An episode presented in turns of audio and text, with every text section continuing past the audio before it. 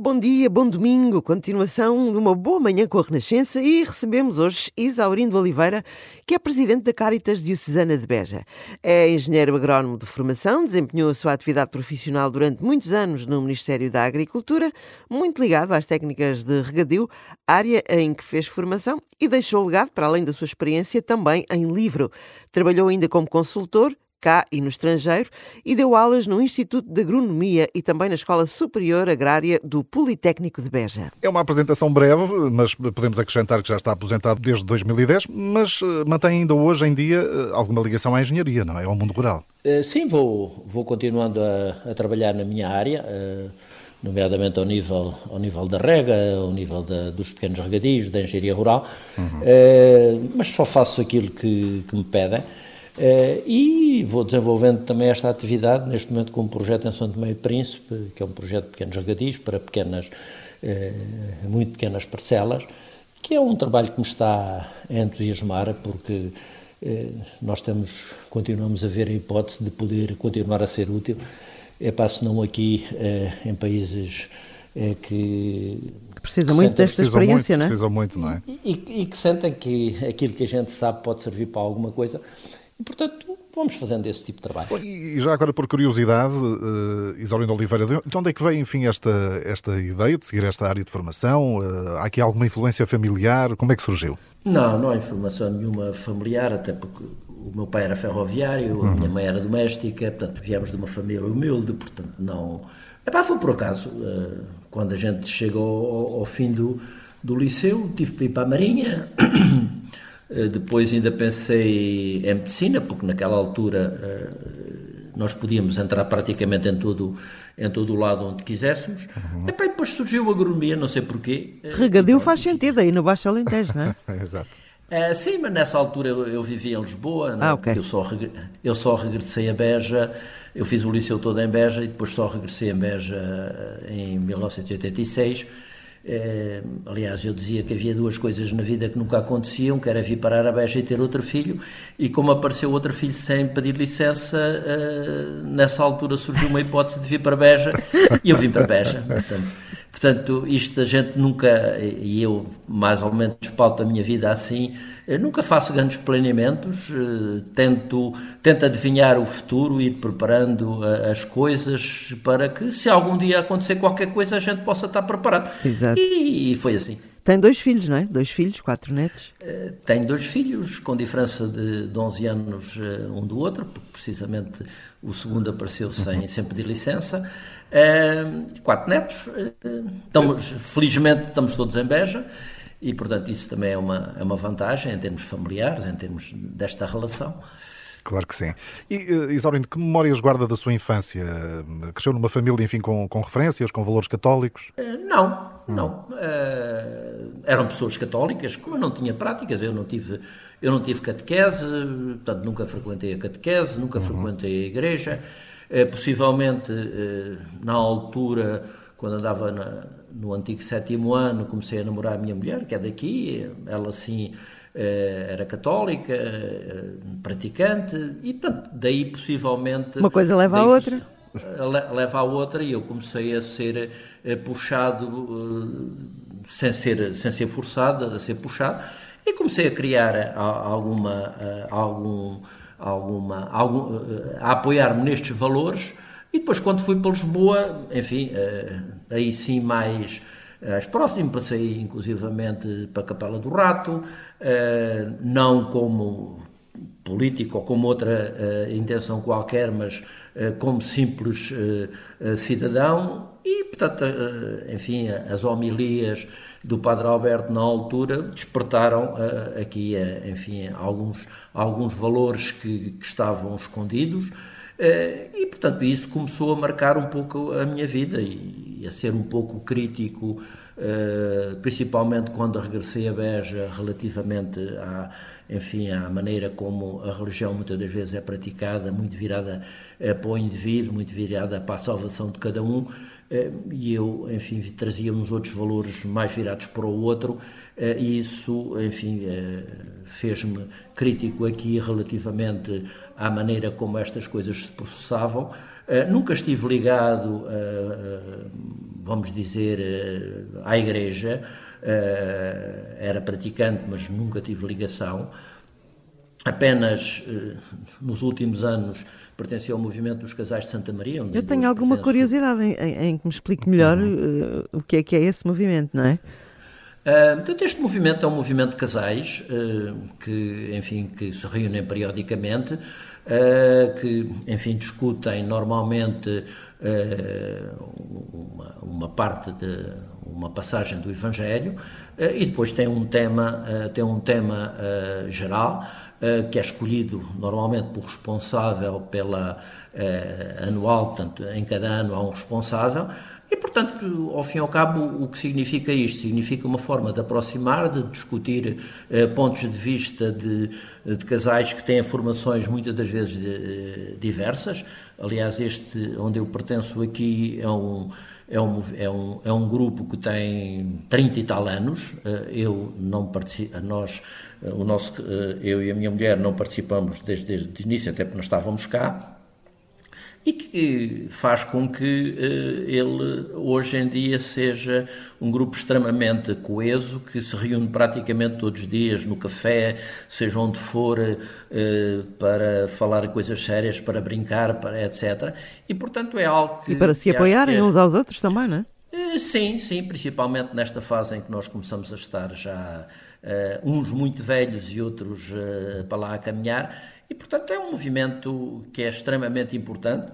Neste momento e depois da pandemia, isto praticamente a nível nacional sofreu enfim, uma paragem quase, quase por completa, nós vamos mantendo esta, esta, esta ligação, mas pronto, praticamente era a minha quase única ligação a estes movimentos da Igreja era isto. Uhum.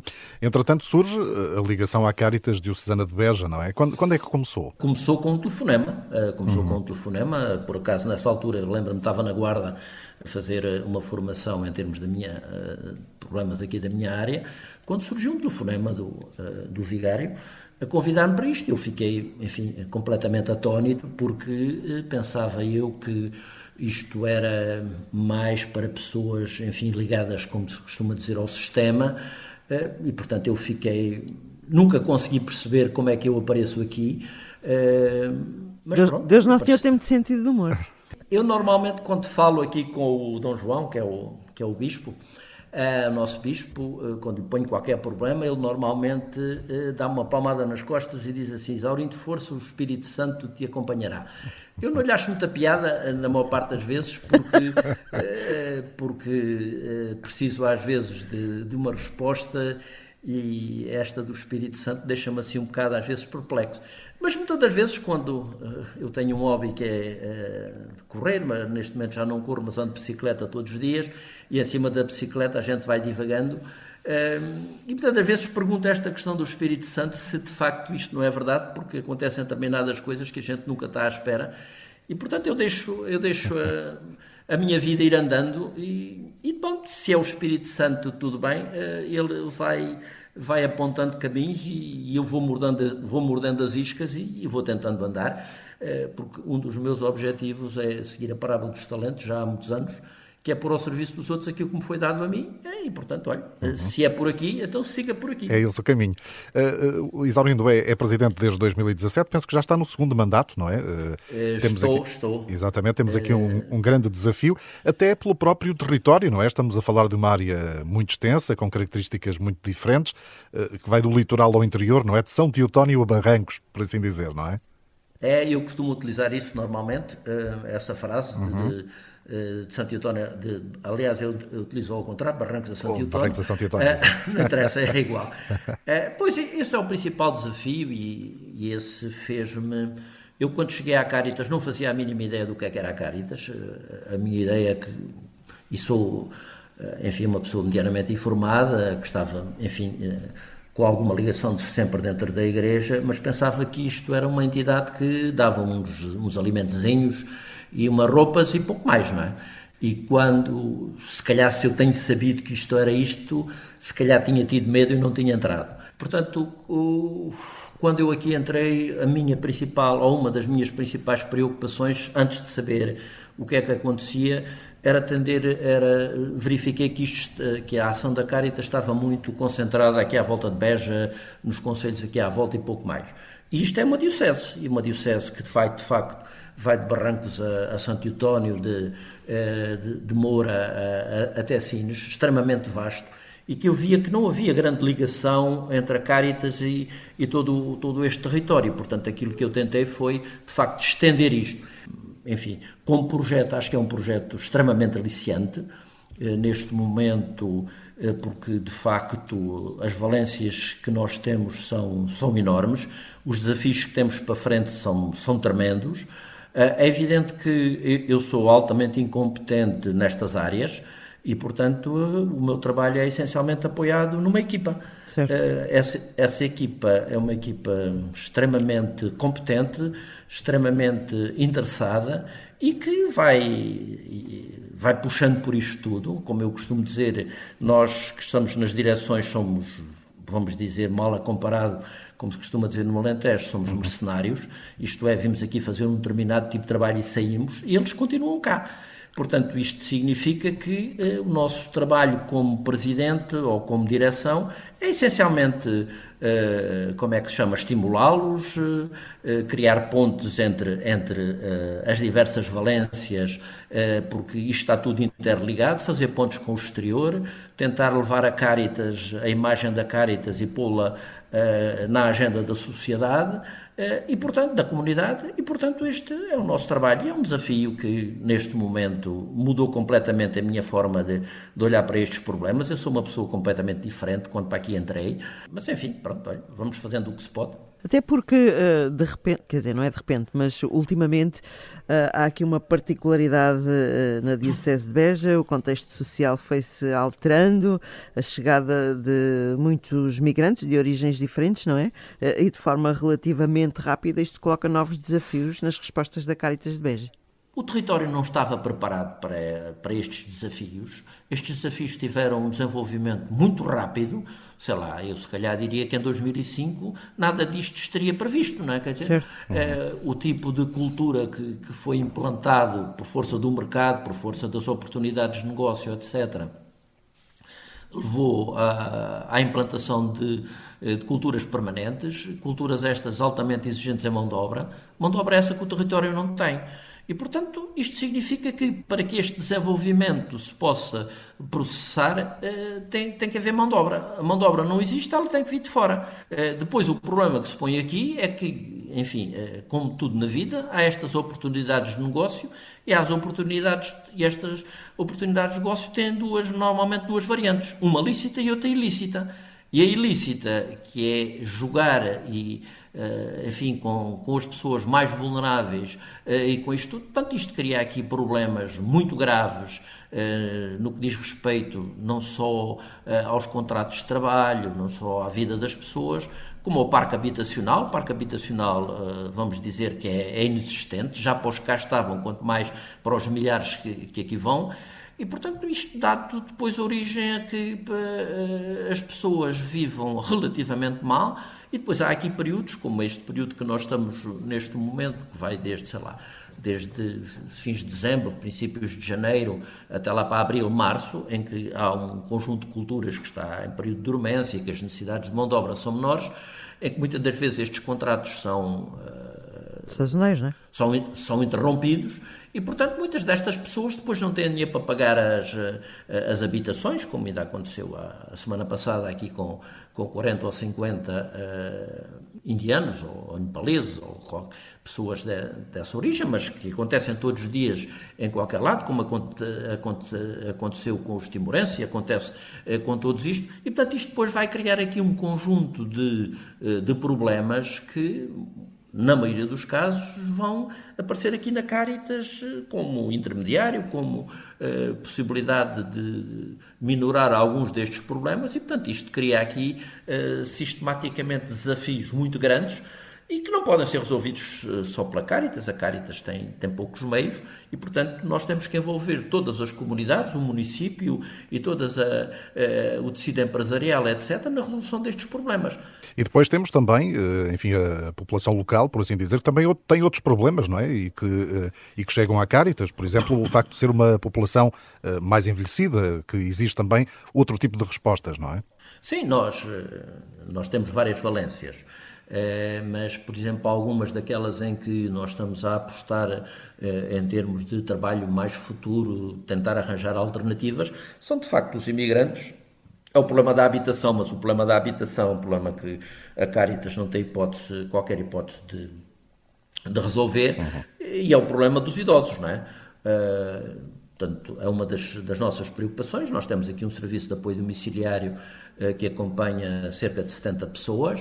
Uh, mais no sentido, naqueles sentidos tradicionais do apoio domiciliário, que é a alimentação, a higiene uh, e algum outro trabalho, mas que durante a pandemia surgiu aqui uma, uma oportunidade de, negócio, vamos dizer assim, com um projeto financiado pela Fundação Carlos Gulbenkian, que eh, nos levou a criar um, um projeto que nós denominamos Humanamente Ativo, que consiste, através destas tecnologias, eh, nomeadamente das, dos tablets, com a possibilidade, via Zoom ou via outra situação uhum. qualquer, pôr as pessoas em contato umas com as outras, fazer trabalho de, que estimule, a fim de estimulação cognitiva, eh, que, com jogos e, portanto, através de uma terapeuta ocupacional, nós conseguimos eh, trabalhar com um conjunto de pessoas meia à distância, arranjamos um conjunto de, eh, de, de voluntários nomeadamente ao nível do conto, da história, do canto alentejano, da alimentação, e que periodicamente, duas vezes por semana, estes voluntários entravam em contato com as pessoas, mantinham-nas em atividade, isto possibilitava que essas pessoas pudessem, eh, inclusivamente, eh, fazer as ligações com os seus familiares, alguns no estrangeiro, etc. Eh, e, portanto, quebra-se o é um isolamento, projeto, não é? Quebra-se esse isolamento e, portanto, nós gostaríamos. Este projeto, neste momento, está, está em stand-by por, falta de, por falta de verba para, para suster, principalmente, o terapeuta ocupacional. Eh, tivemos agora uma ajuda com o apoio do NERBA uh, que fez um jantar de, eh, enfim, de, de Natal, uh, cujo produto reverteu a favor da, da Caritas. Conseguimos obter, enfim, um resultado simpático, bastante simpático, da ordem dos 11 mil euros, e com base nesses 11 mil euros nós vamos reativar este, este projeto. Boa. Enfim, já criámos um jogo tipo monopólio, mas interessante, e que estamos agora a patenteá-lo a nível europeu para poder, enfim, através da rede de Caritas, estender isto. E, portanto, é uma área que nos causa aqui, eh, de facto, muita preocupação, que é esta população idosa não institucionalizada. Eh, e, portanto, são os dois, as duas áreas grandes, imigrantes, imigração, eh, idosos, e agora uma que não fazia parte aqui do nosso léxico, mas que está a aumentar em progressão geométrica, que são os sem-abrigo que resulta em grande parte do problema da, da migração, eh, dos migrantes e, portanto, que nos está aqui a preocupar. Portanto, nós temos essencialmente estas três áreas, grandes áreas aqui para desenvolver, além das outras que fazem parte já aqui do, do nosso eh, da, da rotina, não é? Muito bem, eu acho que uh, ficamos aqui com uma ideia global das, dos desafios que se apresentam à Caritas de Beja. Conversamos uh, nesta manhã com o seu presidente, Isaurindo Oliveira. Eu só gostaria de me despedir, deixando aqui, é possível deixar uma mensagem de esperança depois de estarmos aqui a falar destas, destas questões todas que se levantam uh, numa diocese com essas características, não é?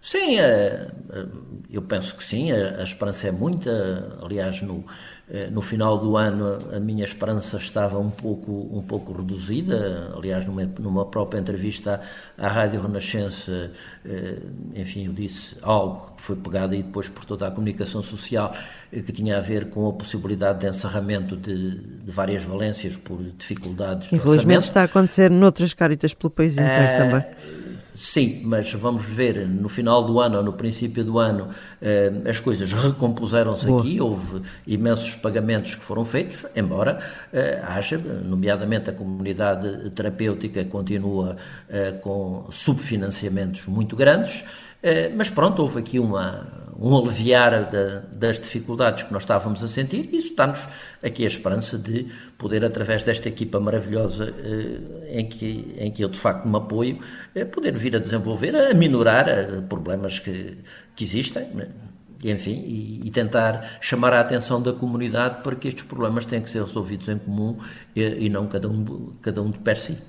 Isaurindo Oliveira, muito obrigado por ter partilhado estes minutos aqui connosco na Renascença e vamos ficando atentos a esse trabalho que, que vai sendo feito, muito importante, da Caritas Diocesana de Beja. Muito obrigado, um bom dia, bom domingo. Muito obrigado, bom domingo, adeus, obrigado. Obrigado.